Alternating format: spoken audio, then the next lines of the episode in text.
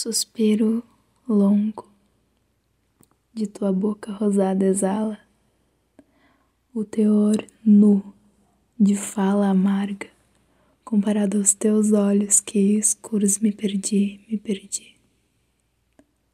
Suspiro doce de tua alma emerge malditas frases de amor que me laçam, que me perdem. Suspiro frio de tua vontade escondida, que maldita seja a vida em que viverei sem te amar. Instigante frio na barriga, que clama e grita teu nome agora, soa alto em meio à multidão, em meio à multidão, e o riso largo, sem esforço, se estende em minha memória. Louco seria se não gritasse por ti, gritasse assim como foste para mim o frio, o fogo do olhar sem razão. Tua fervura em mim ainda arde. Coletive Som, a voz da arte.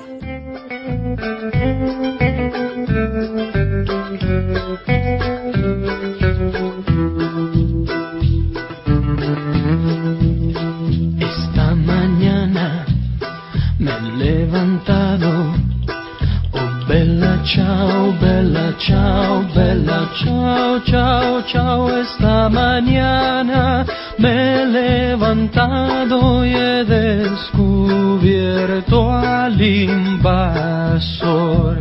Bem-vindos ouvintes ao Coletivo Som, a voz da arte e da cultura. Esse é o podcast do Coletivo Arte, sempre trazendo convidados ilustres e com grandes contribuições ao campo da arte e da cultura local, regional e brasileira. Aqui quem fala é Patrícia Maciel. E hoje vocês ouviram na abertura do programa Laís Ramos, integrante do JET, o Grupo de Estudos de Teatro de Gravataí, com a poesia Suspiro. Na nossa galeria de artes de hoje, vocês encontram as postagens do Coletivo Arte e no Old Nerd. Temos ilustrações de um dos fundadores do Collective Arts, Tio Isa. E o vídeo de hoje é de Pablo Wolff, também do, do Get. E como sempre, eu sou Luciano Chaba.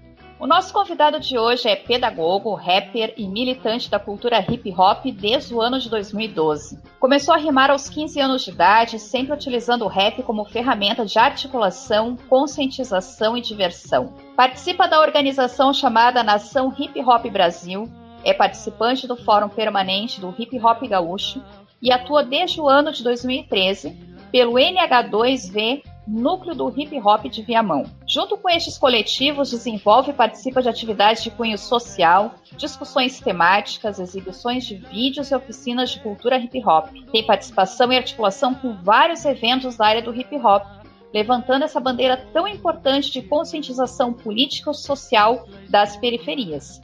Seja muito bem-vindo, Israel Santiago, mais conhecido como apelidado Tio Isa. É isso aí, galera.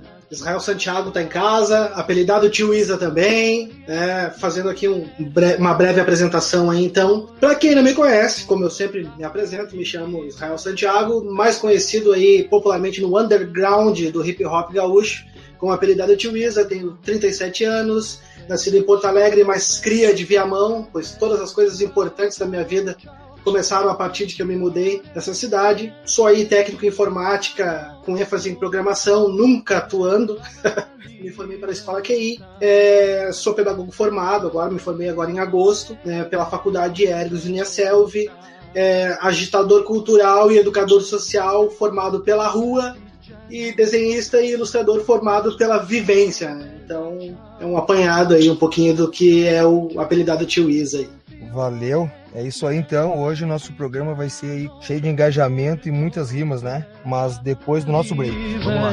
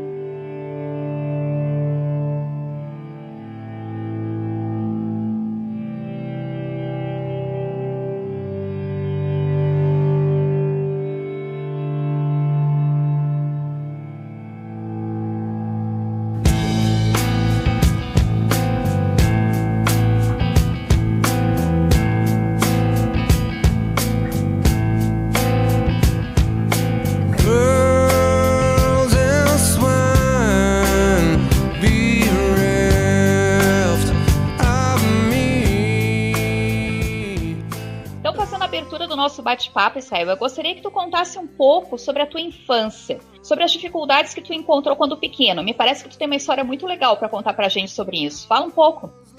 Ah, bom. Por exemplo, assim, eu sou originário ali, né, oriundo da, da zona norte de Porto Alegre, mais precisamente ali a Vila Santa Rosa. A gente saiu de lá mais ou menos quando eu tinha uns 11 anos, mas até os 11 ali eu tenho uma vivência muito grande de, de rua, assim, né? Eu fugia muito de casa, né? não pelos motivos né, certos, eu nunca tive motivo nenhum para fugir de casa, assim, mas era por diversão mesmo e por querer conhecer as coisas, né? Eu sempre fui, digamos assim, o, o cria da casa, né? Sempre fui ali é, criado entre avós, né? Fui criado realmente mais pelos meus avós mesmo, que a minha mãe sempre trabalhou, ela posava no serviço, então ficava mais com eles. Então tinha aquela vivência ali dentro daquele mundinho, assim, só que tinham coisas que me, me incomodavam, que me chamavam, eu precisava saber, eu precisava ver como é que é. Então tudo começou assim de uma forma, praticamente tudo que começa na minha vida começa de uma forma bem egoísta, começa porque eu quero fazer, porque eu preciso fazer, né? Essa, esse foi o, o início ali. Né?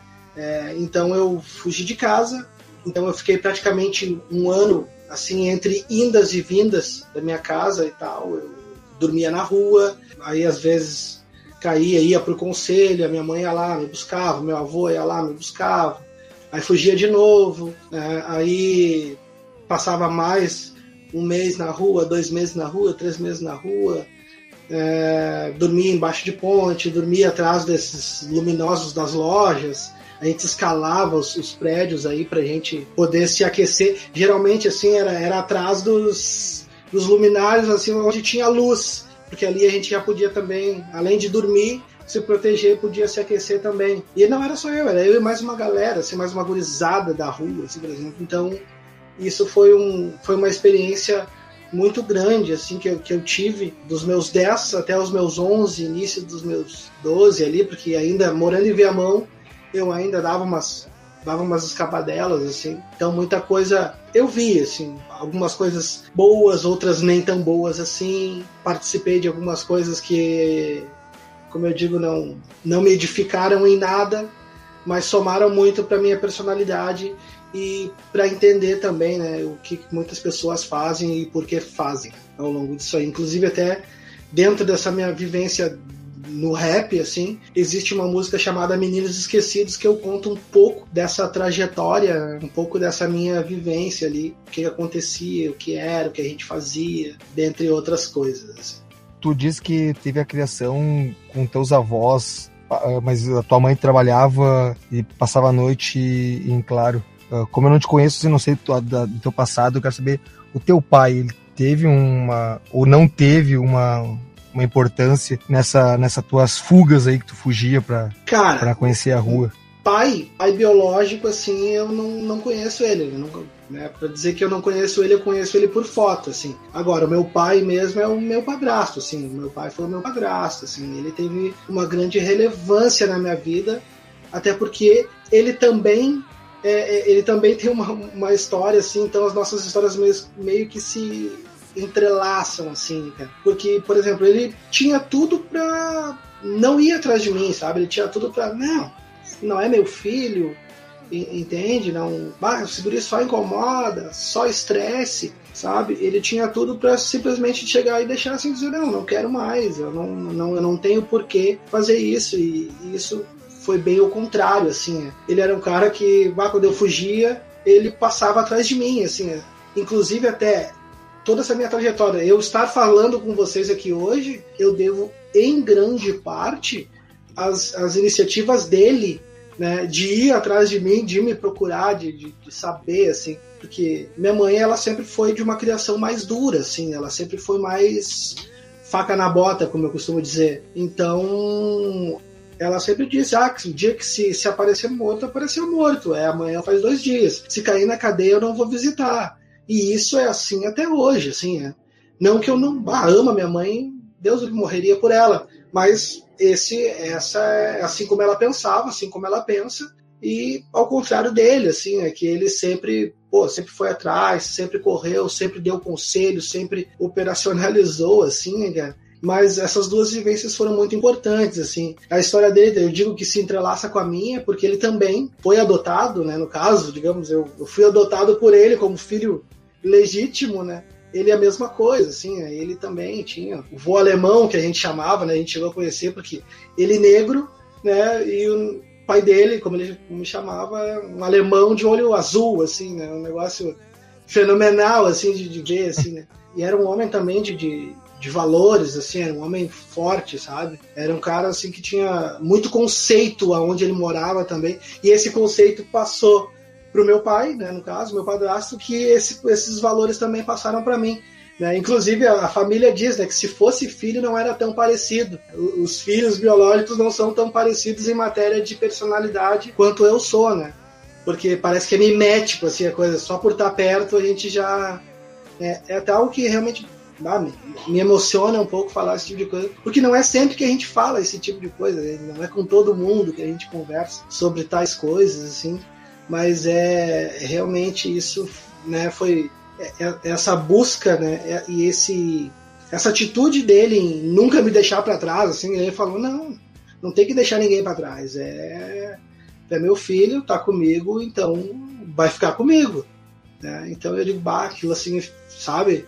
Hoje o cara para para pensar hoje e diz assim, pô, aí tu, tu, olha nas redes sociais, tu olha aqui mesmo, assim, perto da comunidade, tu olha na, é, na, nas reportagens e tu vê que os, os pais não dão a mínima atenção para os filhos, os pais não querem estar com os filhos, os pais e mães abandonam os filhos. É, por isso que eu digo assim, eu me sinto lisonjeado, me sinto privilegiado por ter tido, além de ter tido toda uma porque, como eu digo, né, as coisas acontecem para mim de um modo egoísta. Eu, quando eu preciso saber de alguma coisa, quando eu quero alguma coisa, eu, eu corro atrás acabo fazendo.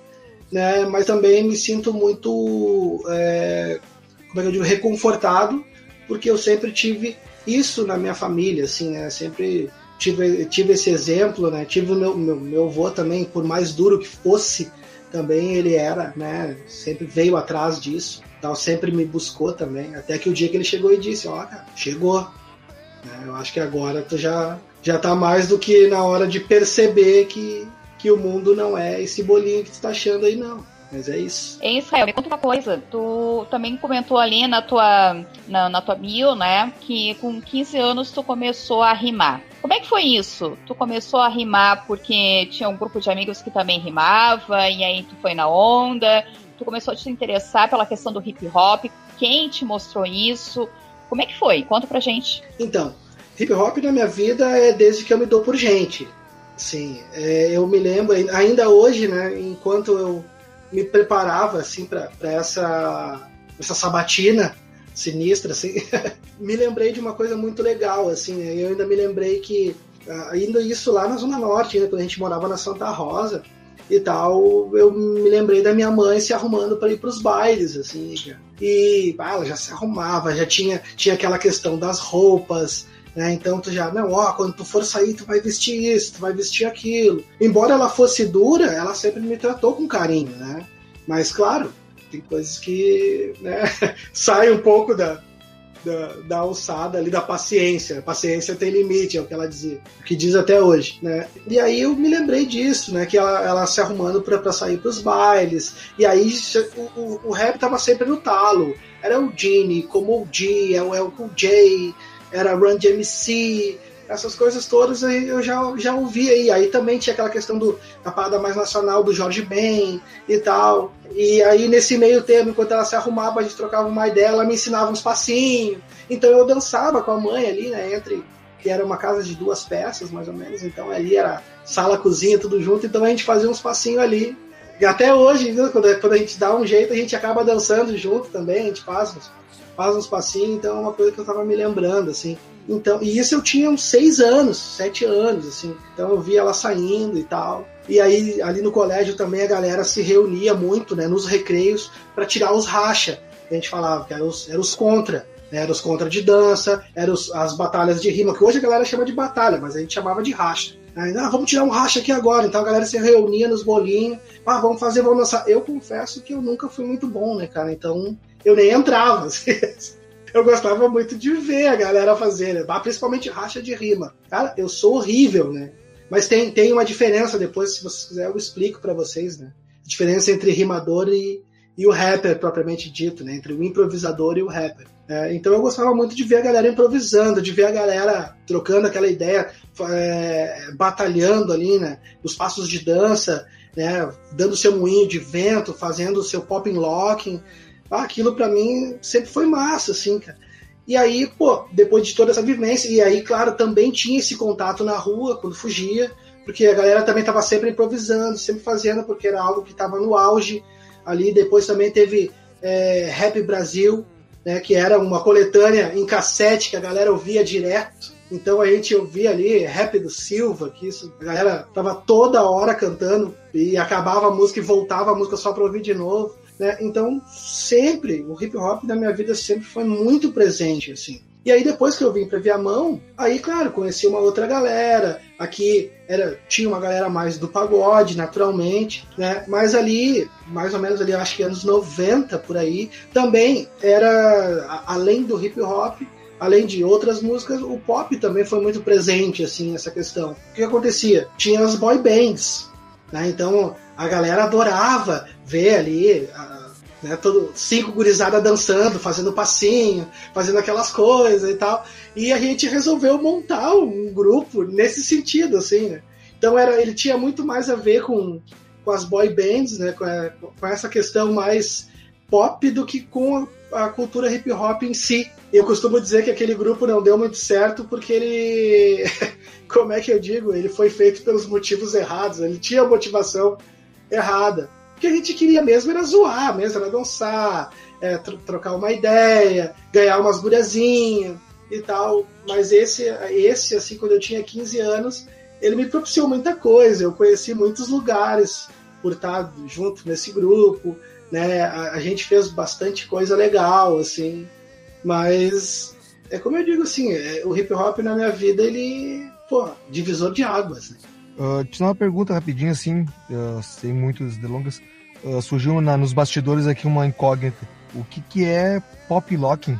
Pop locking é um estilo de dança, né? É aquele onde o o b-boy, no caso, né, que é o b-boy e a big girl, são os dançarinos da, da cultura hip hop, né, onde eles fazem a, aquela questão do como é que eu digo, que eles movem os seus corpos como se fossem ondas. Então tem aquele lance da ah né, balança a cabeça e tal, né, porque alguns, alguns outros movimentos eles são oriundos de, de outras coisas. Por exemplo, o, o, moinho de vento, claro, ele é uma manifestação da natureza, mas o, o próprio giro de cabeça, ele é uma, como é que é, é uma crítica, no caso, à guerra do Vietnã, ou seja, ele faz alusão aos helicópteros da guerra e tal, né? Então tem muito disso, assim, os movimentos do hip hop, eles sempre têm uma, uma função, digamos assim. É, eles têm toda um, uma conotação, não é só movimento por movimentar. Tá, hoje, naturalmente, a, a coisa ela, ela tá muito mais, mais, ampla, assim, tá tudo muito, tá tudo maior, assim. A, a questão tá bem mais profissional, mas no, no seu início ele tinha uma razão de ser. Cada movimento tinha uma razão de ser.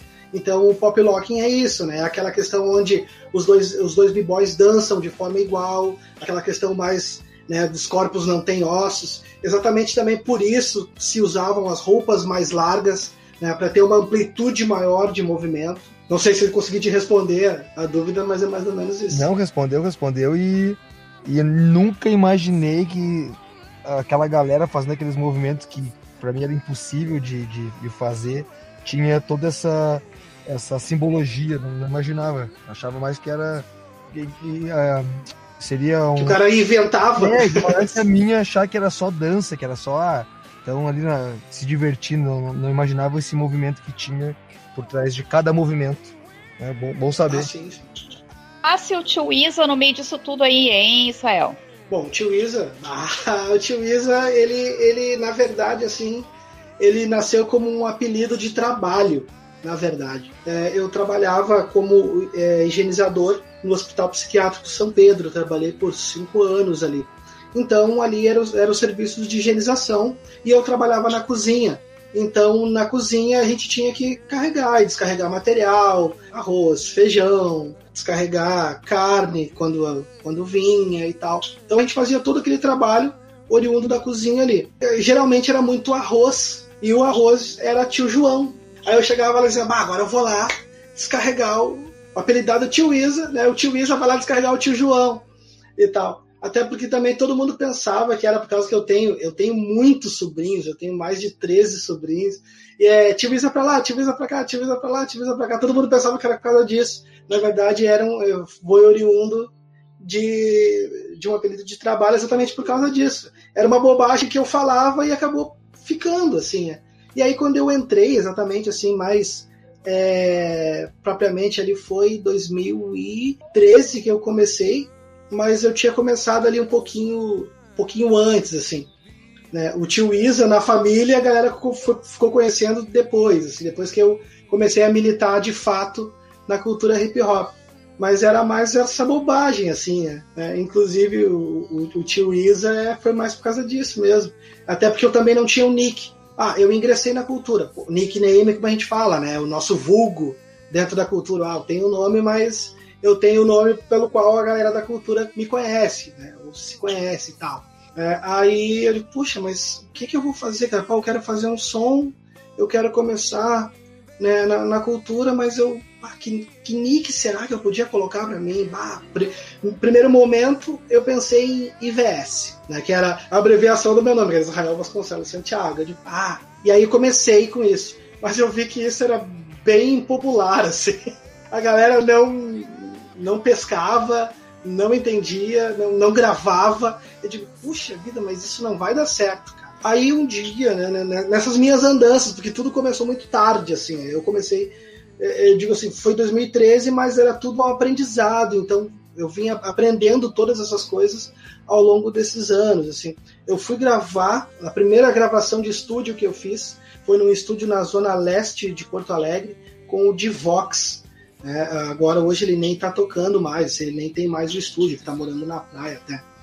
Né? E aí ele tinha a gravadora chamada Time dos Sonhos. Né? Então ele era um cara que conhecia, assim, grande parte da, do, do mainstreaming da época. Ele conhecia a galera da Guedes, da Ultraman e tal. Eu digo, pô, vou gravar com esse cara, porque esse cara vai me dar vários toques e tal. E eu vou lá, vou gravar com ele. Aí fui lá, a gente marcou, eu fui lá, pá, fui lá, cheguei para gravar, eu digo, tá, cara, e aí, olha só, pô, tem esse beat aqui legal, pá, vamos fazer, vamos gravar. Aí eu tô lá gravando, tá, meu, qual é o teu nick?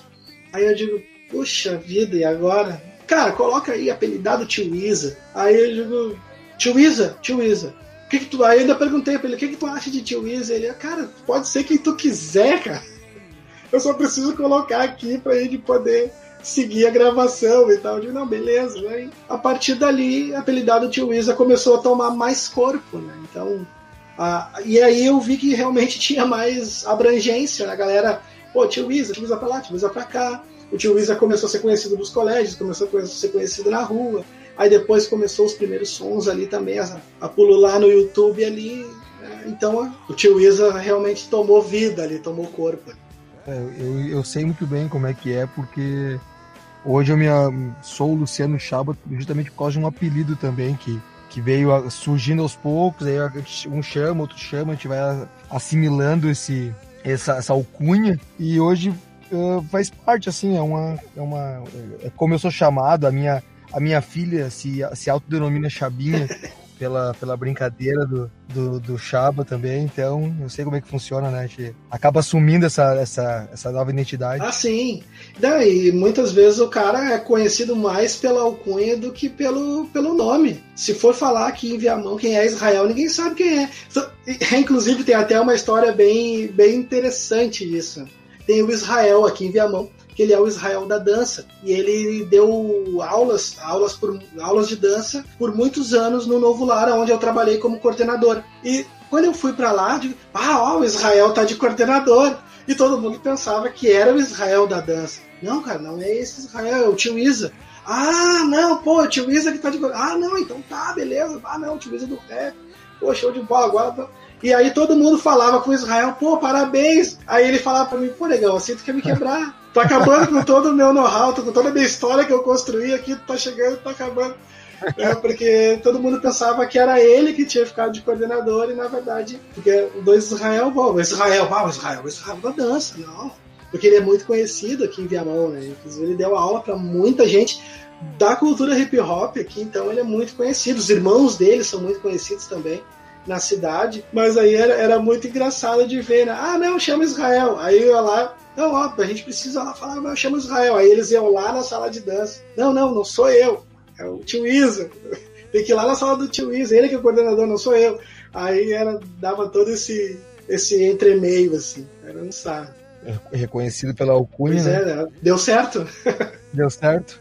Tu aí fez um, um comentário assim que eu peguei agora e vem junto com uma pergunta.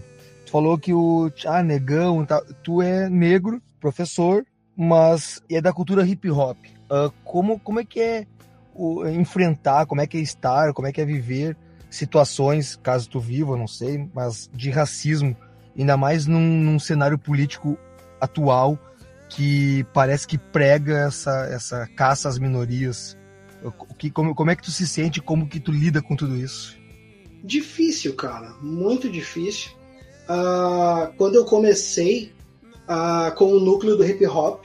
Inclusive, assim, para te ter uma ideia, 2012, 2012 ia existir na cidade uma Semana da Consciência Negra, Semana da Consciência Negra, aonde não ia ter nenhum representante da cultura hip hop, exatamente porque é uma cultura que a galera não acha importante. Aí a gente falou, tá, mas não tem ninguém representando a cultura hip hop dentro da Semana da Consciência Negra de Viamão? Cara, não tem. O que aconteceu? O Israel, ali, altamente sem experiência, não conhecia de leis, estava ali dimetido na situação. Como sempre, né? Como sempre acontece. O que aconteceu? Eu acabei, ó, parece que tem uma vaga lá. Então eu acho que ele deveria participar desse conselho para participar ali da coordenação da, da Semana da Consciência Negra. Ah, chega lá. E aí, como eu já tinha enviado ali a minha a nação hip hop, tu tem que fazer um cadastro, naturalmente, tu faz um cadastro, tu envia para eles, espera retorno e tal. Então eu já tinha enviado, né, mas ainda não tinha recebido o retorno. E aí o que aconteceu? Eu cara, como é que eu vou me apresentar aqui? Ah, não, eu sou Israel, eu faço um rap eu gostaria de né, participar aí da coordenação da Semana da Consciência Negra, os caras iam me vaiar, com toda certeza. Até porque eles já estavam vaiando um segmento inteiro, uma cultura inteira. O que que deixa para mim? Não, vai, ah, vai chegar, cara, meu nome é Israel Santiago, né, meu vulgo apelidado de eu faço parte aqui do Nação Hip Hop Brasil, uma instituição conhecida nacionalmente. Cara, eu nem sabia se eu ia ser aprovado ou não, entendeu? Mas azar, entendeu? Caí de paraquedas na situação e eles, ah, não, pô, pois é, não, eu queria saber o seguinte. E aí, claro, e aí eu fingi autoridade no, no assunto, porque era tudo muito no, no, no joguete ali? Então, eu queria saber por que, que nós não estamos tendo né, nenhum representante da cultura hip hop dentro de uma semana da consciência negra, algo que é de fato. Aí eu falei por mim mesmo, eu falei de coração realmente. Né? E aí, ah, pois é, tu tá certo, e isso não pode e tal. Aí no fim, o que acabou acontecendo? Eles me colocaram no, no, no conselho. Eu acabei participando de toda a organização da semana, trazendo grupos de rap, trazendo grupos. Né? Mas, cara, nada disso assim, ó, era difícil conseguir qualquer coisa, porque quando tu chegava numa sala, em algum gabinete, ou mesmo tu, participante do conselho, era vaiado, assim, sabe? Era, era, era vaiado é complicado, assim, porque ninguém vê valor já no teu, no teu segmento. E aí, quando e tu, enquanto preto, enquanto pessoa preta na sociedade de hoje, isso, isso era em 2012, cara, nada mudou de lá para cá. Nada mudou, na verdade só piorou, sabe? Na verdade só piorou, porque as, as, as opções profissionais diminuíram com a pandemia, né? A galera tá, tá correndo atrás aí, né? Esse auxílio é, é uma coisa irrisória, sabe? É, chega, no, chega tardiamente, porque a galera já está precisando dessa grana já faz um tempo. E, cara, a gente está sempre à margem, assim. O negro, ah, no momento, ele, ele é, é à margem, assim. É, realmente não nada mudou. É, inclusive, eu até tenho alguns dados aqui, inclusive, que, é que eu sempre trago isso. Deixa eu até falar para vocês, né? já citou essa, essa questão, é que um jovem negro morre a cada 23 minutos no país. Né? Eu sei que isso é, é, às vezes é considerado meio que irrelevante, essa questão do ah, a cada quatro pessoas mortas pela polícia, três são negras, como dizia Racionais. Mas isso não sou eu que estou dizendo, isso aí é a Faculdade Latino-Americana de Ciências Sociais, tá? Uma outra pesquisa que também foi realizada pela Secretaria Especial de Políticas de Promoção da Igualdade e também em parceria com o Senado Federal diz que 56% da população brasileira concorda, né? não sou eu que estou dizendo, 56% da população brasileira que diz que né, a morte violenta de um jovem negro ela choca menos, ela causa menos estranheza do que a morte de um jovem branco. Se um jovem branco ele é pego com drogas, ah, jovem estudante foi preso com drogas. O negro ele é traficante, foi preso na noite de tal dia. Um outro dado também aqui, ó a ONU, né, todos os anos são assassinados mais de 30 mil pessoas né, no Brasil, onde 23 mil são negras. Cara, e aqui em Viamão nós temos 52% de, de população negra aqui. Viamão é uma grande periferia. O que, acontece aqui?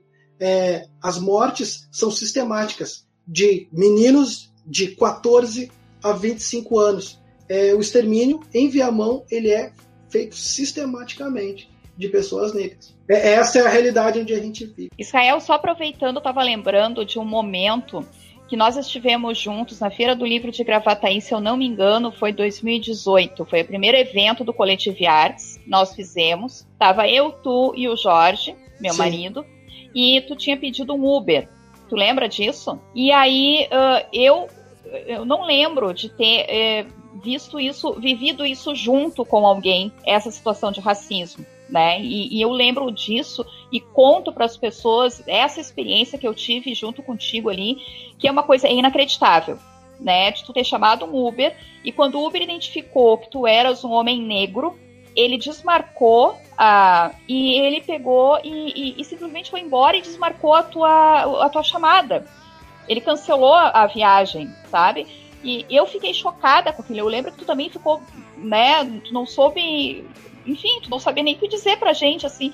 E, e aquilo ali eu fiquei muito chocada, assim, de não acreditar naquela reação, sabe? De um, de um profissional. Uh, enfim, foi para mim foi bem marcante aquele momento, aquela situação de racismo, sabe? E eu acho que o Chaba também quer fazer alguma contribuição nesse sentido. Não, assim, é, e essa história eu não sabia. Essa história me pegou totalmente de surpresa, porque aconteceu entre vocês e eu não fazia parte do Collective Arts e também nunca, nunca surgiu esse assunto. Mas, cara, esse, esse dá uma vergonha, assim, sabe? Que fui em Gravataí, né, minha cidade, Natal, nasci, criado aqui. Dá uma vergonha e, ao mesmo tempo, dá um, uma certa nojeira, assim, de, de saber que, que acontece isso. Acontece isso, sabe? A gente vive numa, numa sociedade que parece não só esse ano, mas como você falou de 2012 para cá pouca coisa mudou, né, Tio Isa? É um povo que parece que não evolui, ao contrário, dá dois para frente, dois passos para frente e três para trás, sabe, volta. Chaba, lembrando os nossos ouvintes também, né, que essas cidades que a gente está falando, Gravataí, Viamão, elas são cidades da região metropolitana de Porto Alegre, no Rio Grande do Sul, né? Então são cidades periféricas que, que a gente vive, enfim, transita, né? Principalmente coletivo artes, que tem esse trânsito por essas cidades. Então, de ver assim o quanto o racismo ele, enfim, né, ele está espalhado sim em vários pontos e isso não é novidade, né? Sim. E aí não, e, e é, e é inacreditável quando acontece, quando tipo assim, a gente sabe, a gente vive, a gente vê na televisão, lê no jornal, escuta que nem agora histórias de terceiros e quando a gente vi, presencia é, é de é, não, não, não, não se acredita. Quem conta e quem ouve parece que é só uma história e é, é difícil acreditar que realmente acontece. É, o racismo ele é institucionalizado, né? A gente já sabe que o racismo ele é institucional. Né? Ele é feito para que pessoas, e aí eu falo assim, já pela periferia, digamos assim, né? não só né, para pretos e pobres não alcançarem o poder, ele é institucionalizado, é assim. Ah, porque é, a galera, ah, porque a meritocracia existe. Cara, eu sou tão bom quanto qualquer outra pessoa. Eu me considero um cara bom. Eu sei que eu, eu sou bom em muitas coisas das quais eu faço. Mas a, a o, o, jeito quanto, quando tu vai competir com isso é complicado. Por exemplo, como é que eu, tendo que acordar 4 horas da manhã, ficar duas horas num ônibus, aí depois trabalhar 9 horas, aí depois pegar mais duas horas num ônibus para ir até um, é, um, um, cursinho pré-vestibular, onde eu vou ter que pagar, se é que eu vou conseguir é, pagar um cursinho pré-vestibular, eu vou ter condições de concorrer contra um cara que ele tem carro, ele tem é, toda um, uma infraestrutura para ele, onde ele pode estudar oito horas por dia, ele tem acesso a todos os recursos teóricos né, e práticos. Cara, dá para competir? A gente vai competir, mas não impede igualdade, entendeu? Ah, é, é, é, nisso que eu falo. Né? Tem uma outra história também, assim, que é, ela é muito engraçada, mas ao mesmo tempo ela é triste eu trabalhava no mercado, eu era supridor à época. Não, minto. Antes de eu trabalhar nesse mesmo mercado, eu saía do colégio, eu estudava na parte da manhã, em Viamão já. E aí eu passava nesse mesmo mercado para comprar ali. Ah, pá, antes de. Porque os ônibus aqui também são bem complicados, tem que esperar quase 40 minutos, mora, mora-se longe do centro, naturalmente. Aí, ah, vou passar ali, comprar uma bolachinha, né, um lanche e tal para dar uma aguentada até o horário de chegar em casa para poder almoçar. Cara, era era incrível assim que tu entrava no mercado e podia estar tá acontecendo o que fosse no mundo, mas o segurança ele tinha que entrar e ir atrás de ti. Era certeza. Era entrava, eu entrava com os guris, a gente entrava com, com os guris, com as gurias, entrando em cena, mas eu saía de perto, era comigo que ele tava. Era olhando para mim que ele tava. Né? A gente podia estar vestido igual, mas ele seria. Né, era, era em mim que ele ia estar grudado. E aí, calhou de eu, alguns meses depois, porque eu passava ali todo dia também para incomodar o, o chefe da frente de caixa para ver se tinha vaga. Precisava trabalhar. E aí eu consegui essa vaga e vinha trabalhar no mesmo mercado que esse segurança. E aí um dia eu cheguei, pô, a gente estava ali naquele momento de descontração, no intervalo eu perguntei, cara, por que, que tu sempre me seguia no mercado? Ah, porque tu tem, tu tinha cara de suspeito, sabe? E aí depois, depois que a gente já, já tinha se conhecido, jogado bola, ele sabia da, da minha índole, sabia da minha, conhecia minha mãe, ele morava perto da minha casa. Eu nem sabia disso. O cara morava praticamente, do, do, era meu vizinho.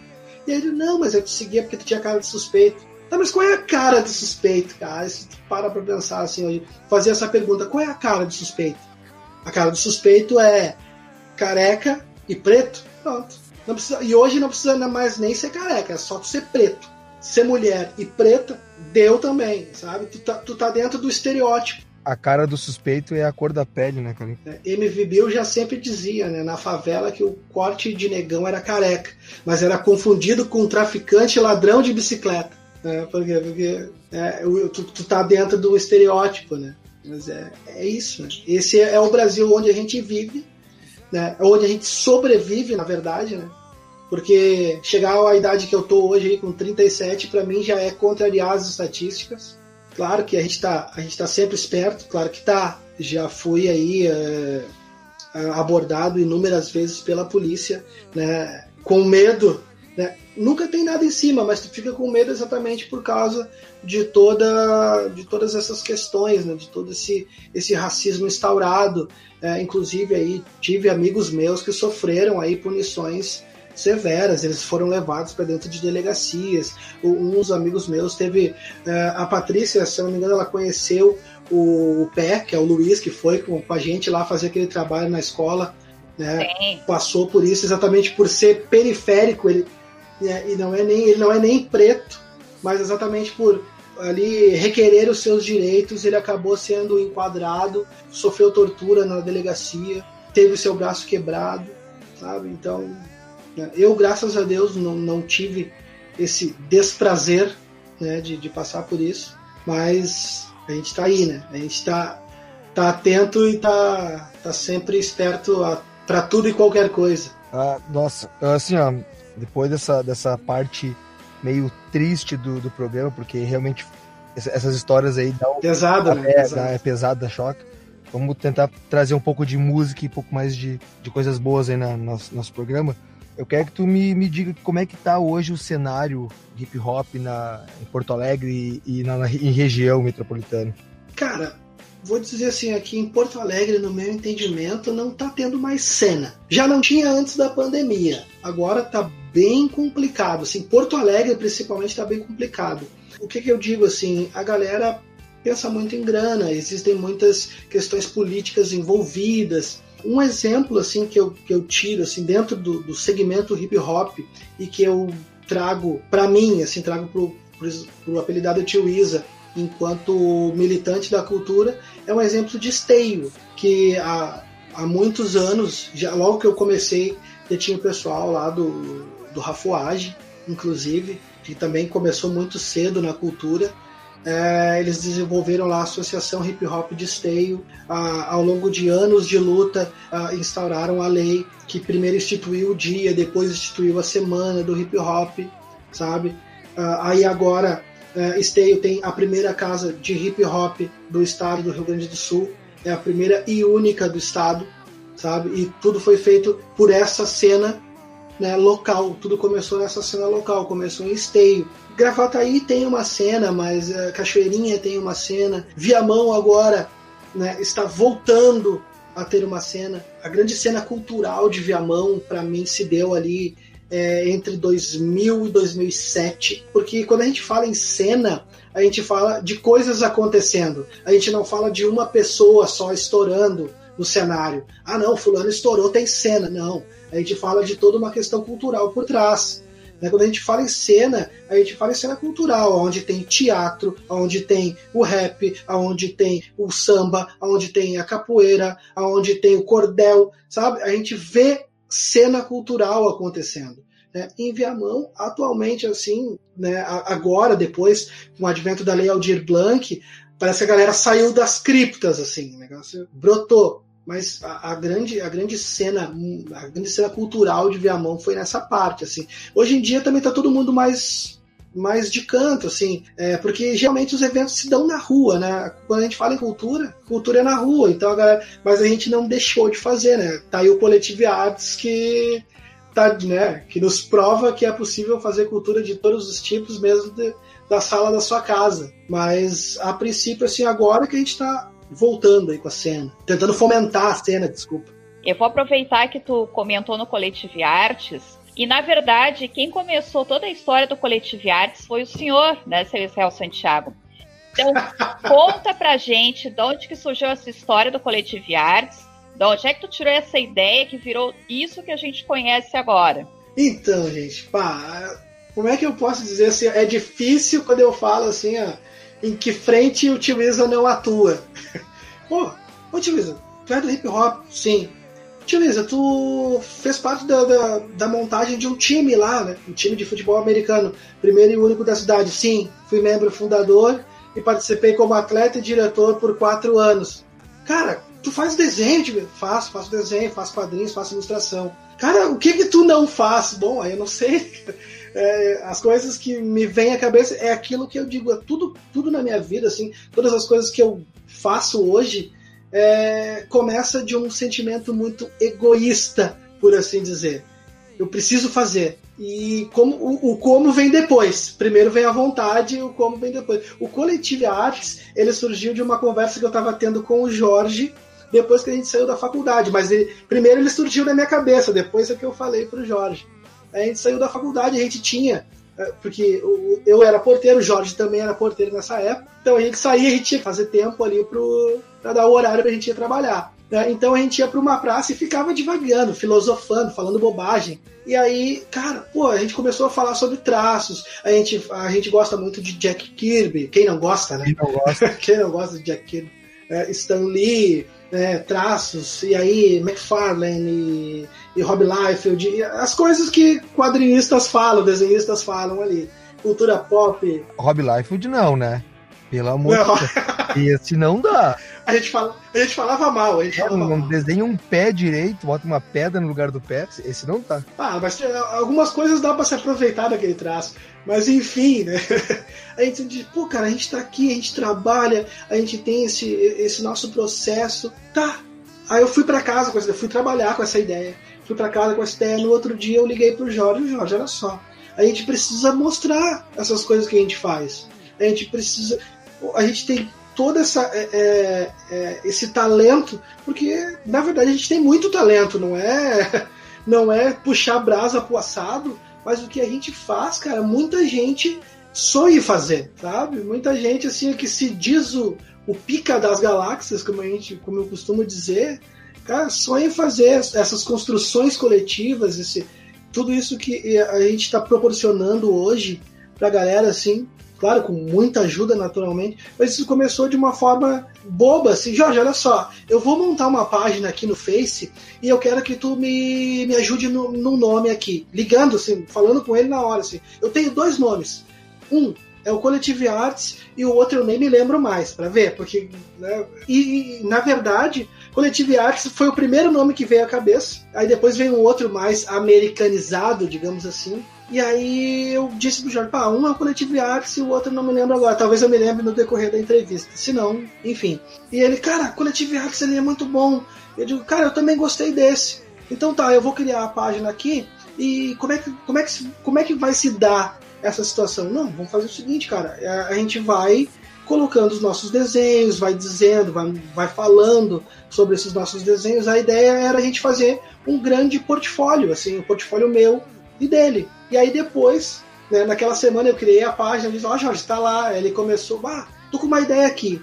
Quem sabe a Patrícia, ela tem uns textos, quem sabe a gente não vai ilustrando esses textos e vai fazendo algo mais sólido e tal. Eu digo, cara, que Pô, ideia massa, quero. Manda os textos para mim. Ele mandou os textos para mim eu comecei já a ilustrar. E a partir dali era texto vindo, eu ilustrando. Então era a ilustração que vinha, a gente ilustrava. Depois começou uma. Aquilo né, levou a uma certa magnitude. A gente tinha uma certa regra que era o. Ó, a gente vai colocar o desenho lá, mas a gente tem que curtir, comentar e compartilhar. Nós três temos que fazer isso, porque, era só nós três mesmo. Então, pô, se a gente não. Porque a gente tem que fazer com que esses desenhos, porque a ideia era fazer com que esses desenhos, essas, essas nossas ilustrações, chegassem a mais pessoas. Porque a ideia toda era, pá, a gente mostra o nosso portfólio e consegue é, trabalhos como ilustrador. Porque a gente não queria, eu não queria mais ser porteiro. O Jorge não queria mais trabalhar como porteiro, a gente queria trabalhar exatamente com aquilo que a gente estava ali, com que a gente que a gente gosta, que a gente ama daquilo que a gente conhece, com aquilo que a gente conversa, conversava bastante ali. Tipo, a gente precisa conseguir trabalhos e no fim foi uma coisa como eu digo, começa de uma forma egoísta e a, hoje o Coletivo Artes é mais dos outros do que meu, propriamente dito. Assim.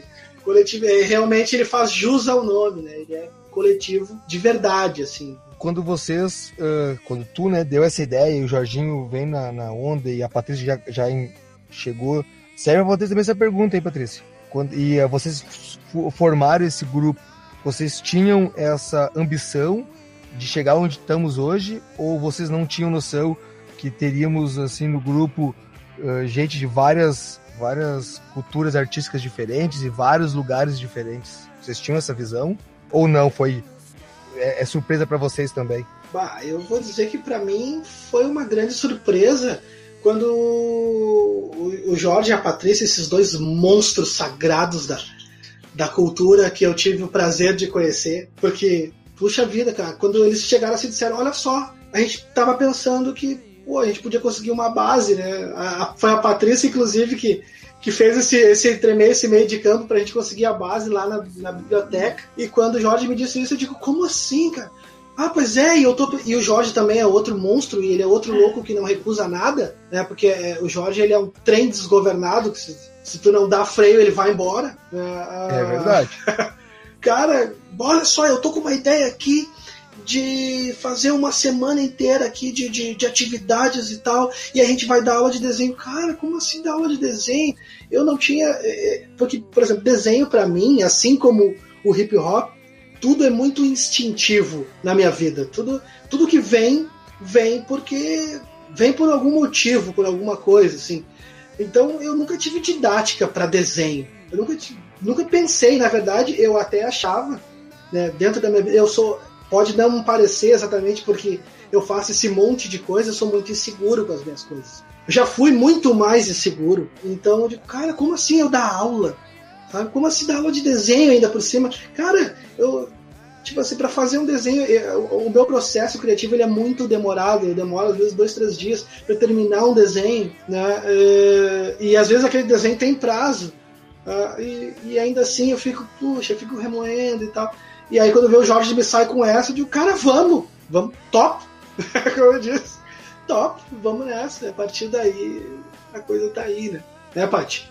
Eu vou, eu vou completar aqui também a resposta do, do Israel porque o Chaba pergunta, né, se a gente tinha imaginado que fosse chegar nessa dimensão coletiva.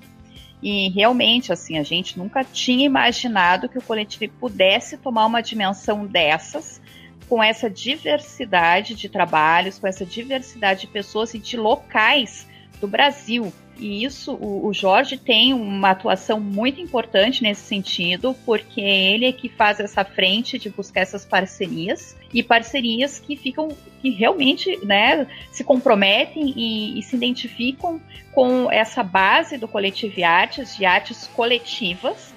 E, e, nunca foi tão certo esse nome do que nós fazemos aqui, que é essa interação entre as artes desses artistas e, e eu acredito que nessa vibe é que dá certo, porque todo mundo trabalha num sentido comum, né, para todos, é um coletivo, porque senão seria só mais uma plataforma artística individual que a pessoa vai lá, expõe seus trabalhos e, e disso tem em qualquer lugar, né? E o coletivo tem essa característica muito própria dele, além de estar em várias frentes, né, Israel? Quando a gente consegue, então, essa base em Gravataí, junto com a Prefeitura Municipal de Gravataí, isso não é um merchan, uhum. né? Isso porque nós temos ali um apoio de, de técnicos da Secretaria, que são pessoas concursadas, não é uma questão política, né? Então, nós estamos ancorados em funcionários técnicos da área da cultura de Gravataí, e ali nós conseguimos, então, captar um espaço né, da Biblioteca Pública Municipal como um lugar mesmo de concentração desse trabalho coletivo inicialmente. E dali, então, se expande, né? E isso foi importante para a consolidação do coletivo artes como um grupo mesmo, né? Efetivo nessa dimensão que a gente tem hoje. Então, isso é muito bacana, né? Começa de uma ideia tua pequena e daqui um pouco toma uma dimensão com o Jorge à frente e eu na retaguarda, mais na retaguarda, e, e isso acaba né, gerando essa beleza de trabalho que a gente tem hoje puxando um pouco a brasa pro nosso assado, né, Israel? Mas claro, claro. Olha, e, e eu ainda assim, ó, pra, puxar a ira da galera que faz cultura, daqui a pouco eles vão, vão querer ficar, vão ficar bravos comigo. É, ainda posso dizer o seguinte, é um dos coletivos, assim, eu nunca vi, assim, não, não, não claro, não tenho conhecimento de um coletivo que faça o, o que a gente faz nos nossos moldes, assim, cara. Realmente eu não, não tenho, não tenho conhecimento assim.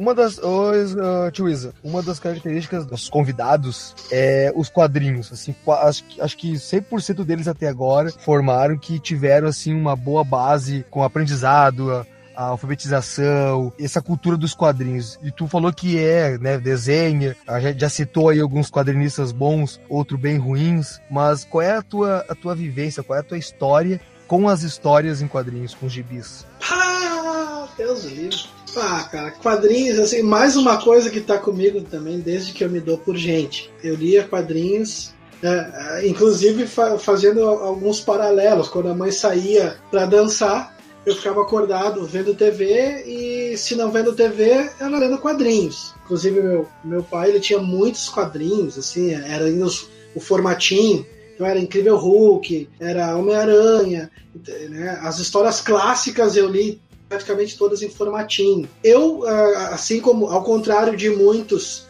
né, outros entrevistados aqui do, do, podcast, que eu vá, ah, olha, eu aprendi a ler com quadrinhos, eu não aprendi a ler com os quadrinhos, eu aprendi a ler com a minha professora do primeiro ano mesmo. Eu aprendi lá o C com A, K, o B com I, B, o D com E, D, foi lá que eu aprendi a ler. Mas a partir dali, a partir dessa, desse aprendizado de leitura, eu passei para os livros ali, aí tinha a, a leitura do, dos livros didáticos ali, tinha aquelas figuras e tal. E aí quando eu descobri os quadrinhos, cara, pô, aí um novo mundo se abriu, e aí nunca mais parei. Nunca mais parei. Aí eu, claro, ainda muito novo, não tinha o, o cascalho para conseguir colecionar.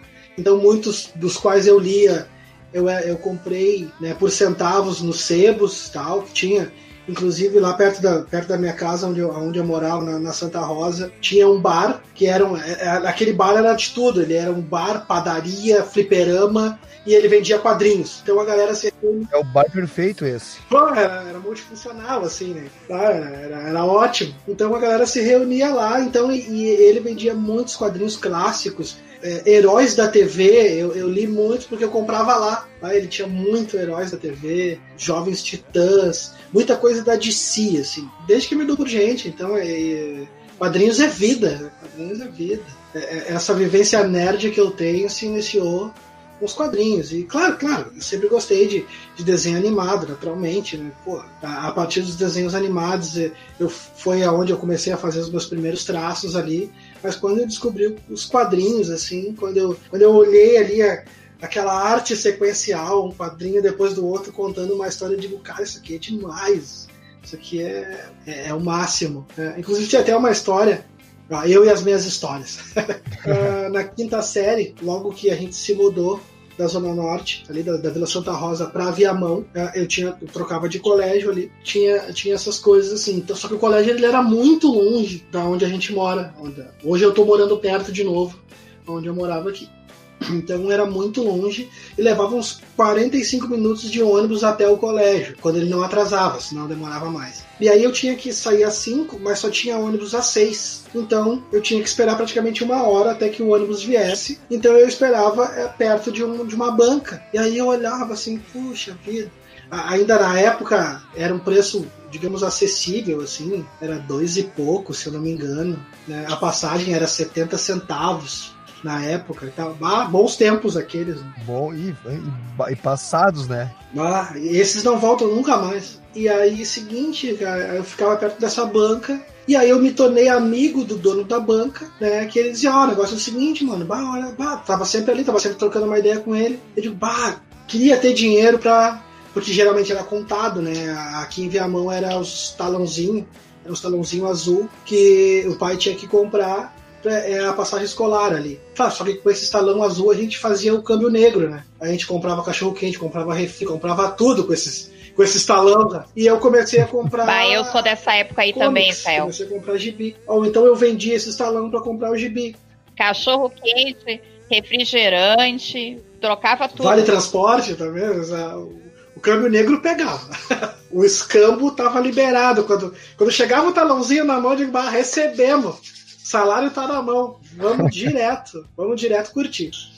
É, então eu comecei a aí fazia, fazia o câmbio com isso também. Muitas vezes eu passava por baixo e segurava o dinheiro do passe, né, exatamente para comprar quadrinhos. A partir dali, a partir da quinta série, fazendo toda essa essa jogada. Quando eu comecei, aí quando eu comecei a estudar mais próximo de casa, que dava para ir a pé, a gente ganhava o, o, o, vale, então a gente segurava isso e ia a pé só para comprar quadrinhos. Então a coleção começou toda a partir daí, né? Aí descambou de vez.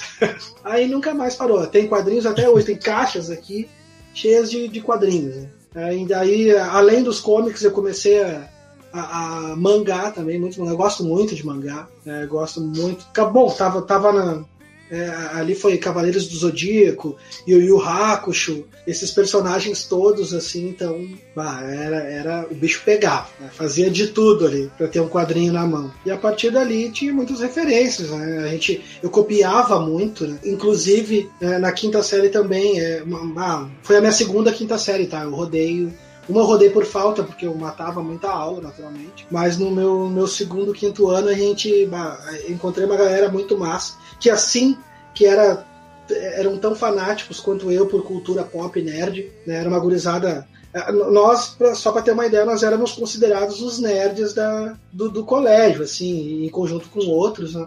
A gente estava sempre falando de quadrinhos, sempre falando de série, sempre falando de filmes, de super-heróis. Ah, o dia que fizerem esse filme desse super-herói vai ser massa demais. A gente meio que formava um clube dos cinco ali, da galera do, dos quadrinhos. Então a gente começou também a criar os nossos próprios personagens, né? Muitas das coisas, claro, muitos personagens esses baseados naqueles que a gente já lia. O meu era o fabuloso fantástico, inclusive, que ele era uma cópia escarrada do tiro certo, né? Que, que era uma outra cópia escarrada do Demolidor. Então, pá, pra, pra ver o nível da, da parada, né, cara? Mas a gente curtia demais, a gente fazia muito. Inclusive, a gente ganhou alguns prêmios desenhando, né? Aquela questão do, ah, nós éramos os desenhistas da, da, da sala, os desenhistas agora, não, bah, quer fazer algum trabalho com desenho, fala com aqueles guri ali, porque aqueles guri manjam muito e tal. Eu não sabia nada.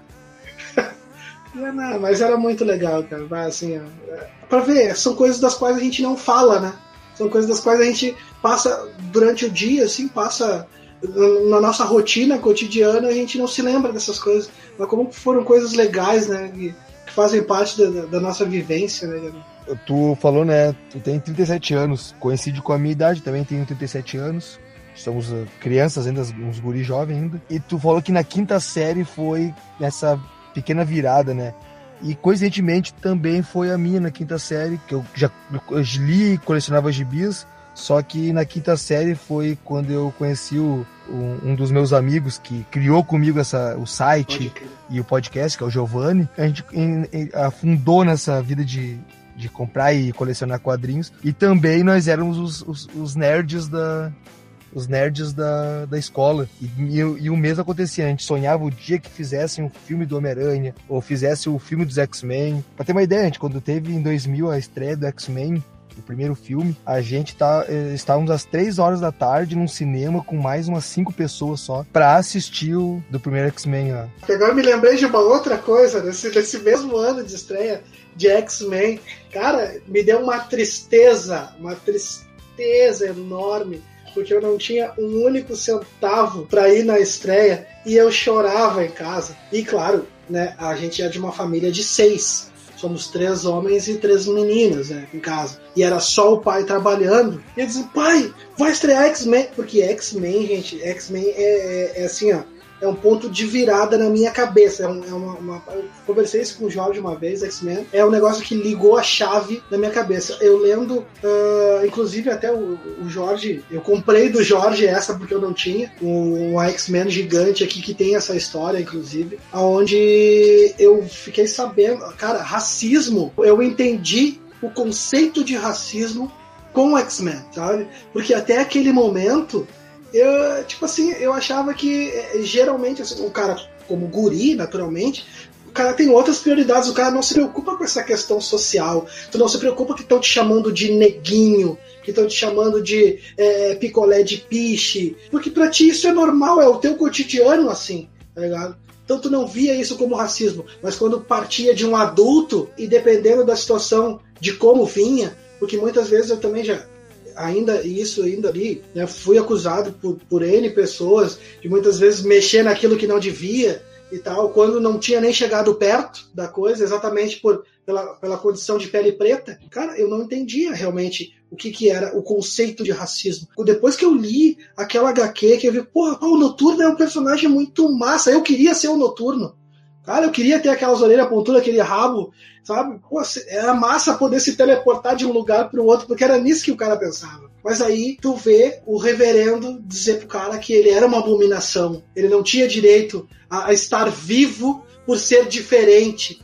Cara, aquilo foi tão chocante para mim que eu digo, puxa vida, isso aqui devia estar numa HQ, sabe? Você ficava se perguntando, que, que assunto pesado pra estar numa HQ. Porque até aquele momento também, bah, HQ era o herói ganhando e o vilão se dando mal, sempre. Mas quando eu li X-Men, e a partir dali foram se tornaram os meus super-heróis preferidos de todo sempre, né? E aí depois, claro, naturalmente eu conheci Pantera Negra, mas ainda assim X-Men para mim é o ponto de virada, são os meus personagens preferidos até hoje. Né? Só, só acho uma injustiça o que fazem com eles na, na, nas telas. Mas aquele primeiro filme eu gosto, ele é muito bom. Só que eu não pude ver ele na estreia, cara. Eu chorava em casa. Assim, eu entrava no, no, no desespero, digo, puta merda. E aí, sabe o que aconteceu? Eu só fui ver X-Men no final do ano, no final daquele ano, em dezembro quando foi pra locadora e eu, no dia do meu aniversário, eu fui ver X-Men, porque daí eu tinha direito à locação grátis. Era VHS ainda, cara. Eu fui ver na casa dos meus amigos X-Men. Loucura. O tio Isa falou que ele é seis irmãos. Eu também sou, eu sou o mais velho de seis. Três homens e três mulheres. Só que diferente do tio Isa, além de quadrinhos, eu colecionava a revista 7 que então trazia ali as informações dos filmes, então eu conseguia me programar com muita antecedência. Então como eu já trabalhava desde os meus 10 anos, então eu sempre consegui juntar um dinheirinho para poder separar por cima. Então, esses filmes eu acabava assistindo, assim. E tu falou de uma baita de uma história, né, cara? Que quando tu te tocou do racismo, né? E o cara hoje vê, né, no caso tá em redes sociais, o cara vê que hoje em dia tem gente com seus 40 anos que ainda lê quadrinhos, né? Curte ali, como a gente curtia quando era criança e início de adolescência, e tava pela diversão. E quando se toca que quadrinhos é uma expressão de arte que critica, que ataca, que faz pensar, a gente tem essa mudança. Tu teve essa mudança, eu tive essa mudança. Só que hoje ainda tem pessoas de 40, 30, 40, 50 anos que ainda lê quadrinhos e não conseguem fazer essa essa diferença, né? A gente falou de Pantera Negra, quando vê uma, uma personagem sendo sendo referência para crianças negras, uma Capitã Marvel sendo referência para meninas, acha que isso aí é mimimi, que é lacração, como querem dizer, e não entendem quando, quando dá, a gente se desperta para esses assuntos, né? Que os quadrinhos já vêm focando um, antes da década de anos já. Isso. E é hoje em dia tão, tão, tão importante, mas as pessoas não, não se tocam, né? Não, não acordam, despertam para essa mídia ainda. Ainda estão na diversão. Esse, esse, tipo de assunto ele é abordado desde 1950, né? Não é à toa lá que, que o, a sedução do inocente lá foi tão. O cara que fez a, a taxação lá sobre. A, a censura sobre os quadrinhos foi tão foi tão contundente assim é, naquela época e tal. Cara, bata louco. É, e aí, voltando a isso também, essa questão. Puxa, como eu disse, eu queria ser um noturno, cara. E aí, quando eu vi isso, é, essa, essa, é, esse ataque psicológico e, de certa maneira, físico ali ao, ao, noturno, eu fiquei, cara, como isso, cara? E aí depois eu comecei a procurar, porque, porque eu queria ser o um noturno também? Uma, porque o poder era massa, né? Quem é que não queria ter um rabo para se pendurar nos negócios lá? Mas é porque ele era o mais que se mais se aproximava do meu tom de pele, ele era azul, cara. né? E a gente tinha essa ideia de costumar chamar ali os negros de ah, o azulão, essas coisas todas. E aí tu, como criança, tu, tu acaba absorvendo essas coisas, sabe? Ah, o negro, ah, o azulão. Né? Então, pô, pô, o noturno é azul, negro, azulão. Pô, eu acho que eu, bah, eu quero ser um noturno. E aí depois, tu, pô, dentro do X-Men, aí eu conheci o Roberto da Costa, que ele era brasileiro, negro e tinha um poder muito massa. Eu digo, pô, quero ser o Roberto da Costa, cara. Pô, o Roberto é demais. Então, e aí a partir dali, pô, Blade, e aí depois quando veio Pantera Negra, tu, tu, é uma outra coisa, assim, porque daí, tipo, como assim? O cara é negro e é rei, sabe? A partir dali tu te toca de uma outra coisa também, e, tipo assim, ó, porque tu, isso, como eu falo de racismo institucionalizado, tu pode ver na, na, nas séries. Claro, hoje algo deu uma evoluída, mas antes assim, era o negro ou ele era o motorista, ou ele era o mordomo, ou ele é o empregado, né, ou ele é o, sabe? É isso. Era, era sempre eram sempre trabalhos assim de menor importância. Não que esses trabalhos sejam de menor importância, porque como eu disse, eu já fui, eu já fui engraxate, eu já vendi é, salgado na rua, eu já já fui porteiro, já fui da, da, da, faxina, já fiz uma porrada de coisa, e essas coisas todas botam comida na tua mesa naturalmente. Mas quando tu vê, assim, e tu ainda mais adolescente, no caso, tu tá construindo a tua identidade, digamos assim, quando tu vê, pô, tu tem um personagem negro e ele é rei, puxa vida, e aí tu vê aquele respeito em relação a aquele personagem, tu diz, cara, que massa. Mas eu posso ser rei também, sabe? Vai, vai dar para ser. Tá? Então, é muito importante essa representatividade, isso é, é foi muito importante. E não, eu aposto que, além disso, foi um ponto de virada para mim, como foi um ponto de virada para muitos para muitas pessoas e não só pessoas de cor, assim, né, mas pessoas também periféricas, assim, pessoas que se viam excluídas e que se veem à margem, né? Porque na periferia não tem só preto, né, meu?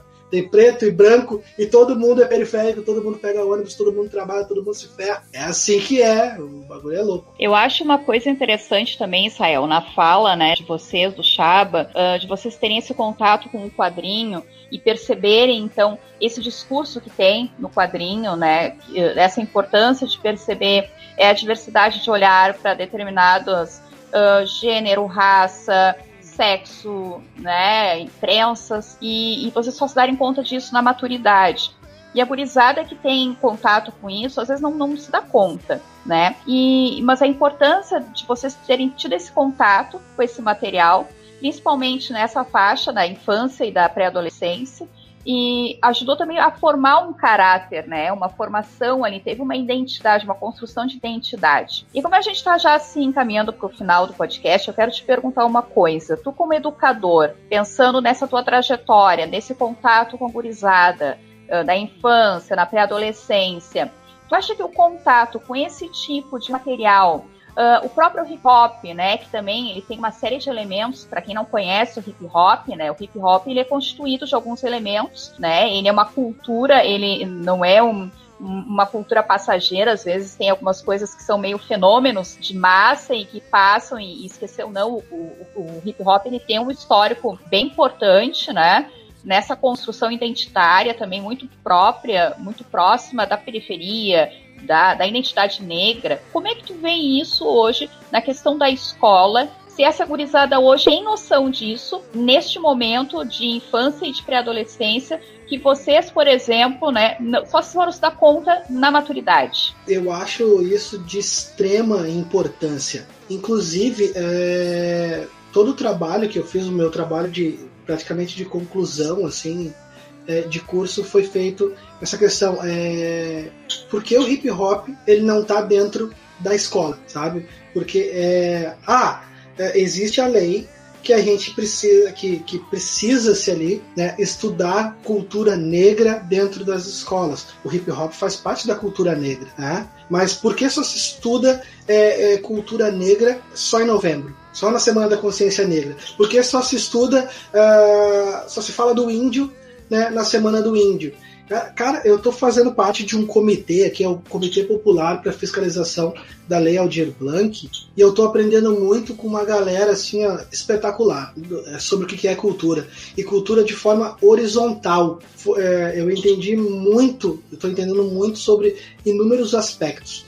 Né? Inclusive, é, a, gente, a gente vem falando e vem conversando, e essas, esses questionamentos eles começam a surgir exatamente por causa disso. Ué, por quê?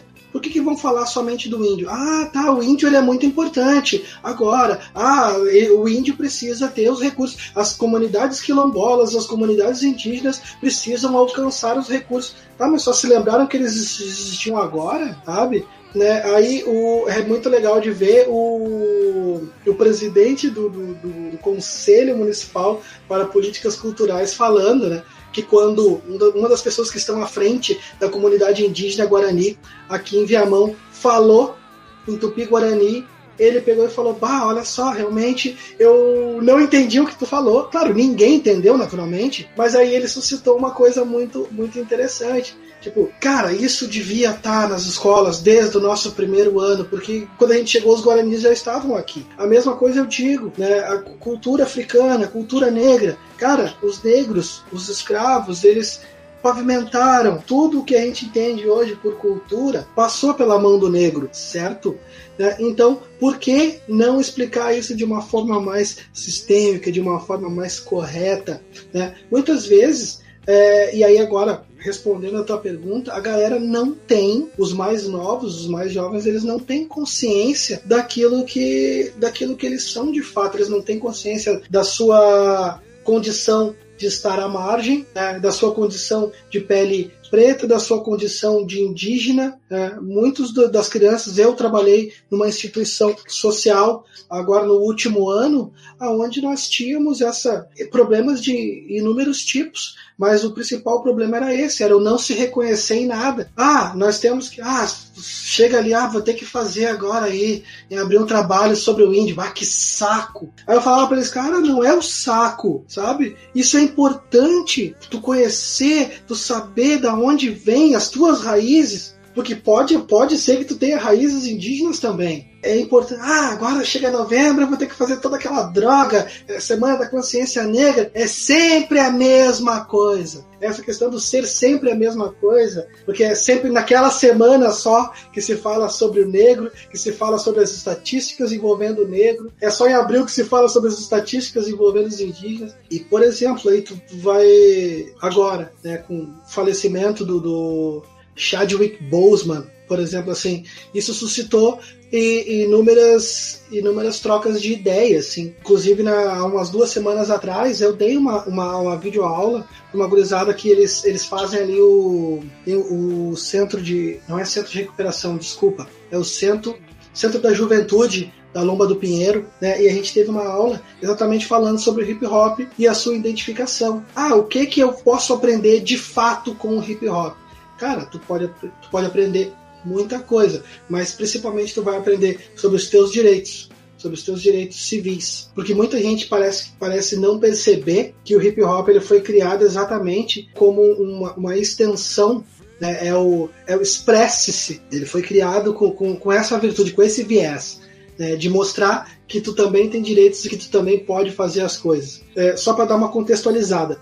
O hip hop foi criado ali final dos anos 60, início dos 70, mais precisamente ali na, no bairro do Bronx. É, era um bairro sitiado, assim, se vocês vão procurar fotos e vídeos do Bronx, nessa época os prédios eles eram todos quebrados. Né? Inclusive tem uma série muito massa que mostra exatamente é, essas questões chamada The Get Down, tá na Netflix. É, até falei né, essa semana no, em algum dos vídeos do coletivo ali pra galera, porque ela conta a história do hip hop de uma forma muito massa, assim, muito bonita, assim. Inclusive, é, ah, por que que os prédios eram quebrados? A gente não sabia por que, que os prédios eram quebrados. Ah, a galera não cuida, a galera quebra. Não, é exatamente porque os donos dos prédios pagavam as gangues para tocar fogo nos prédios para que eles conseguissem o dinheiro de seguro. E aí o bairro, cada, em vez de melhorar, ficava cada vez mais deteriorado e as gangues só tomavam conta do espaço. Então, esse movimento ele começou a surgir exatamente para acabar com as guerras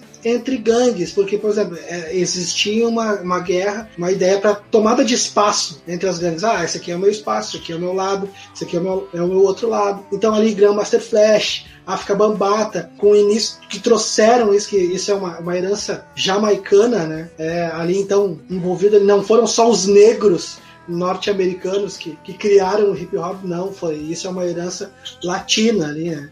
Veio da Jamaica junto com os latinos ali, espanhóis, mexicanos. Foi uma mescla, mais uma vez aí a gente pode dizer, foi, foi uma criação coletiva. O hip hop foi uma criação coletiva de inúmeros né, agitadores culturais que também não tinham a ideia de que se tornariam conhecidos mundialmente. Essa é a ideia ali né, o hip hop, por exemplo, as batalhas de, de, de b-boy, por exemplo, né, os rachas de dança, eles foram criados exatamente para melhorar essa disputa de espaço. É, em vez de o cara chegar lá e dar uma facada no outro, não, eu vou, eu sou muito melhor do que tu na rima, eu sou muito melhor do que tu na dança. Se eu ganhar, esse espaço é meu. Se eu ganhar, eu ganho mais moral do que tu. E aí, seguinte, isso tudo sem se machucar. E a partir dali, a galera começava a treinar para querer cada vez ser melhor, uma crew cada vez melhor, para na hora das batalhas né, se posicionar da maneira correta sobre o seu adversário e aí também suscitando o respeito entre eles. Né, porque ah, a gente não precisa se machucar, sabe? Então o hip hop ele tem toda essa carga por trás que a galera não conhece. Os jovens de hoje só conhecem ali. É, ah, é, é, o cara que tem o correntão de ouro, é o cara que tá fazendo a ostentação e tal, bibibi. Não, e ele tá com as minazinhas ali, tá com o carro e as minas estão rebolando. Pô, isso é massa, eu quero ser assim. Pô, hip hop, papá, bibi. Mas tem muito mais coisa por trás que a galera não conhece. E cabe a nós, como educadores, mostrar, cabe a mim, como educador, mostrar isso. Inclusive, é, nas sextas-feiras, né, nessa instituição onde eu trabalhava como coordenador, eu dava aulas de desenho. E aí, dando aulas de desenho, era, era aberto, então toda a galera da comunidade podia vir. É, a minha turma era mais cheia, naturalmente, então o cara tinha que organizar certas coisas ali. E aí, pra galera ficar mais. É, mais tranquila, assim, eu passava uma, uma playlist, cada um colocava a sua música e a gente ia tocando enquanto a gente ia fazendo as atividades e tal. E aí rolava muito dessas perguntas: o senhor gosta desse tipo de música? O senhor gosta de trap? O senhor gosta de rap? Como assim? E o senhor gosta de funk? Cara, eu gosto de tudo, né? Até porque quem faz rap, no caso, quem tá dentro da cultura, não, não ouve só rap, né? Ouve muitas coisas aí também. Eu, eu gosto muito de rock também, até Uh, o som, inclusive, né, que eu, que eu mandei pro Jorge, é um negócio muito, muito massa, assim, do Audioslave, eu gosto muito de Audioslave também. Mas é isso, assim, é, é de suma importância. Nós, como educadores, a gente tem que colocar essas questões em pauta e tem que mostrar para eles. Uh, uma vez, assim, a gente estava conversando numa roda, né, estava num evento de rap, inclusive, e a gente estava conversando e suscitou, pá, o rap de hoje não é mais como o rap de antigamente. Realmente, não é mesmo? É diferente, as pessoas são diferentes a, a, tendência é que as coisas mudem. Ah, mas esses guris só querem falar de, de, de mulher, de esquema, de música, de baladinha, bababá. Tá, mas e aí, onde é que tu tá? Como é que tu tá se posicionando em relação à galera mais nova para mostrar que a coisa era diferente? Reclamar é fácil, né? Mas a gente precisa sempre fazer alguma coisa para fomentar essa parada. E fomentar do jeito certo. Pode fazer? Pode fazer naturalmente. É trabalho. A galera vai fazer. Até porque também é um outro paralelo que eu sempre traço é a galera vai ir aonde está dando dinheiro. Se isso está dando dinheiro, se isso pode te tirar da margem da sociedade, se isso pode te tirar da situação ruim a qual tu vive, se isso pode te tirar uma situação de violência. Cara, tu tem que fazer. E tu vai fazer e faz bem feito, sabe? E tu merece respeito por isso. Por isso que eu, é, é, essa questão de, ah, porque o rap de hoje não é mais o rap, não é mesmo, cara. Nunca vai ser. A ideia é que se evolua, que se transforme, tem mais é que se transformar mesmo. Mas a gente tem que estar tá aqui, se a gente quer que, que eles saibam das coisas de, de uma forma real, a gente tem que se posicionar para poder nortear e dizer, ó, oh, é isso aqui. Era assim, era por esse lado que a gente fazia, fazia exatamente por ele em NN motivos, por que que se fazia, quando se fazia. Falei bastante, né?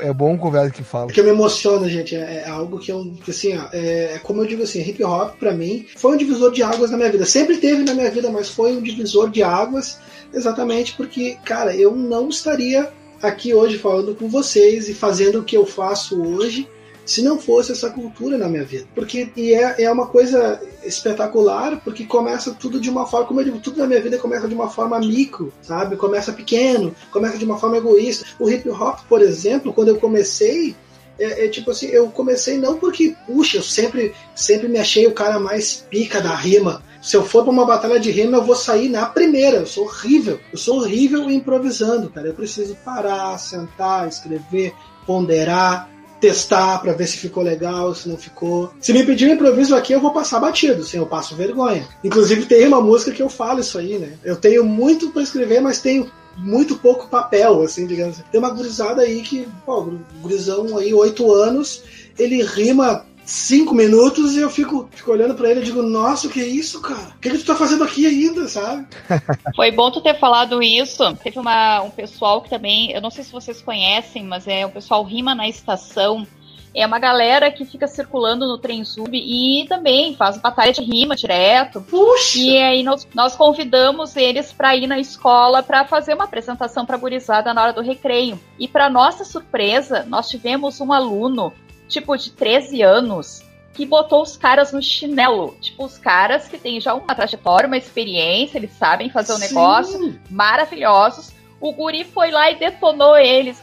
Foi fantástico. Então é uma coisa muito bacana da gente ver que tem uma coisa muito legal que pode dar um gás também pro hip hop, né? Então, pra Sim. gente investir nessa galera. Com certeza. E, é pra, essa é uma, uma ideia que eu tenho muito em mente aqui para Viamão é, é o fomento, é, é, o poder mostrar poder transformador do hip hop. Essa é a verdade. Pô, quando a galera, a galera pergunta, professor, mas o que, que o senhor faz hoje?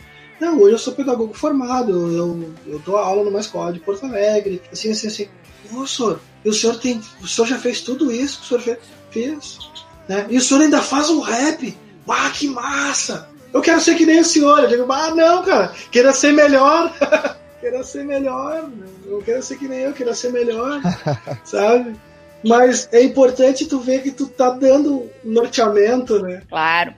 É, e também assim, né, Israel e Chaba, nós teríamos que ter pelo menos mais uns três programas, só uns três podcasts falando sobre cada um dos assuntos que a gente foi tratando aqui meio por cima, meio superficialmente, porque cada um deles tem uma série de questões que a gente deveria debater e aprofundar e a importância deles de ser falado sobre isso. Mas, infelizmente, a gente não tem esse tempo agora aqui. Eu quero te agradecer, Israel, como parceiro do Coletivo Artes, né, como companheiro da cultura, que a gente possa estar em outros momentos fazendo um trabalho novamente, né, físico, fazendo um, um levantamento, um movimento cultural importante, transformador, como a gente acredita que tem que ser a cultura nesse momento.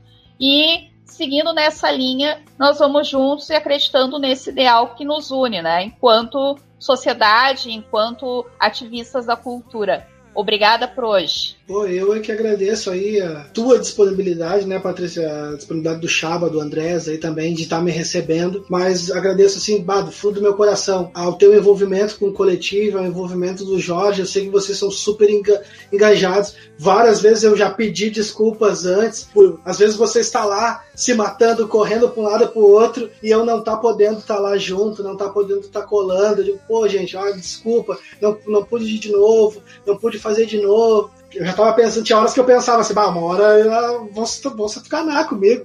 Ah, nunca pode, nunca dá, nunca pode, nunca dá, mas exatamente também, né? O cara quer abraçar o mundo com, com as mãos aí, porque aonde eu vejo oportunidade, eu, eu abraço, não adianta. Aonde eu vejo uma oportunidade de, de deixar a, a, minha marca, assim, porque esse é um fator preponderante na minha vida, assim, eu tenho isso como meta. É o literal, é o, o lema do 50 Cent, é fique rico ou morra tentando.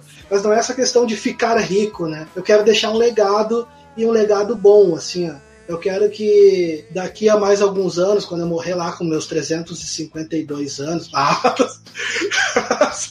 Matusalém do caramba, né? ah. uh, quando eu morrer eu quero pô, poder dizer assim, ó, bah, esse cara fez diferença na minha vida. E mesmo após eu ter partido, eu quero assim, ó, que a galera entenda que, pô, esse cara fez diferença, faz e vai fazer diferença na vida de muita gente. É o, é o meu ideal de vida, assim, né? É, é a meta que eu busco, de verdade, assim. Mais uma vez, obrigado para vocês. E aí, também vou deixar o meu, o meu muito obrigado aí. Baita conversa, baita assunto. A gente trocou uma boa ideia aí. É bom ver essas referências também, né, do, dos quadrinhos aí do, do tio Isa, que é uma onde mais me, me toca, né? Porque, como eu falei antes, todo mundo tem uns currículos gigantescos. Eu sou um humilde podcaster e um colecionador de quadrinhos, então quando chega nesse assunto, a gente. Tamo junto nessa. Uhum.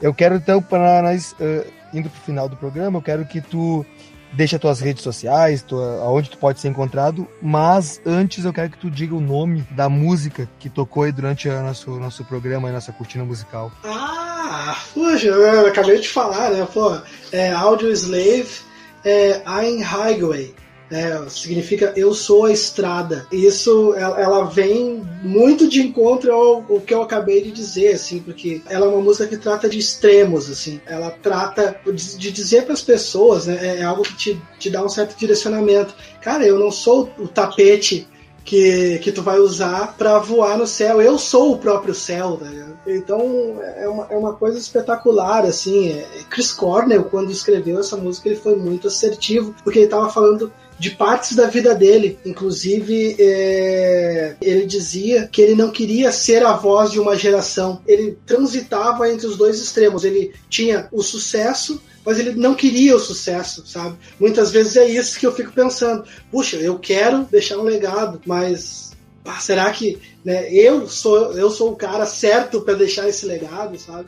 Então essa música, ela me toca muito nessa questão, assim, tipo, puxa, eu, eu não sou, como é que é, a, a brisa de outono, eu sou a tempestade, né, cara, eu sou, eu sou muito mais do que tu acha que eu sou, né, então, isso também eu né, é uma ideia que eu procuro também, né, é, de certa forma incutir na mente dos meus alunos quando a gente, quando eu estou em aula, assim, porque, poxa, essa, essa música realmente é um, é um marco, assim. Se eu tivesse me formado agora, seria a música da minha colação de grau, eu ia entrar com ela.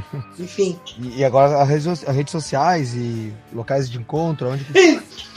Então, minhas redes sociais, então pode me encontrar no Facebook ali, apelidado Tio Isa, só colocar ali certinho. Né? Tem o Instagram também, que é Israel Vasconcelos Santiago, um pouquinho grandinho, mas vai ver lá também, tem, tem muito desenho, tem muita fotinho minha fazendo carão e boquinha também. Tem o canal é, do YouTube também, apelidado Tio Isa, vai ver as minhas músicas lá, as minhas participações especiais com outros grupos também. Vai me encontrar também no canal do Coletive Arts, com as minhas ilustrações, também nos meus quadros lá, o Coletive Hip Hop. Né, geralmente uma dica, uma história, uma levada, falando, trazendo um pouco ali é, dicas sobre série, filmes, livros, HQs sempre com a temática do hip hop, né, onde eu também às vezes trago histórias sobre o mesmo e sempre quando é um programa maior, naturalmente, quando não é o Drops, eu trago ali também um álbum de música pra galera tá curtindo dentro dessa sistemática, pra galera conhecer mais a fundo a galera que faz o rap, tanto de forma nacional como internacional, assim. E regional também, eu trago uma galera local também, trago aqui de Viamão, trago de outros lugares também. Tem muita coisa boa vindo por aí. Nesses lugares que vocês encontram aí o apelidado Tio. Perfeito. E aproveitando, a Patrícia também vai dizer onde ela se encontra e onde ela aparece nas mídias sociais. Eu posso ser encontrada na página do Facebook do Coletivo Artes, no Instagram Patrícia04 Maciel e também no blog do Coletivo Artes, no coletiviartes.blogspot.com. É isso aí, e eu também tenho as minhas redes sociais, né? É só procurar lá no Facebook, Instagram ou Twitter, Luciano Chaba vai encontrar. E no Facebook a página e no Instagram o Old Nerd, que daí é a nossa página do site, né? E também oldnerd.com, que é onde vai estar todas as redes sociais, vai estar os, os episódios do coletivo do coletivo Som, vai estar os café com gibi, vai estar as redes sociais minha, da Patrícia e do tio Isa, tudo junto lá na postagem. É só é só procurar que vai ser encontrado. É isso aí? É isso aí, certo? É então. Aí, tudo junto e misturado. Agradecer mais uma vez a participação do Israel, apelidado Tio Isa. Agradecer aos nossos ouvintes que estiveram conosco ouvindo esse podcast, falando sobre hip hop, cultura de periferia e tudo aquilo que também está implicado nessa discussão, nesse debate bacana e que nós possamos estar novamente juntos no próximo episódio. Até mais, tchau e um beijo.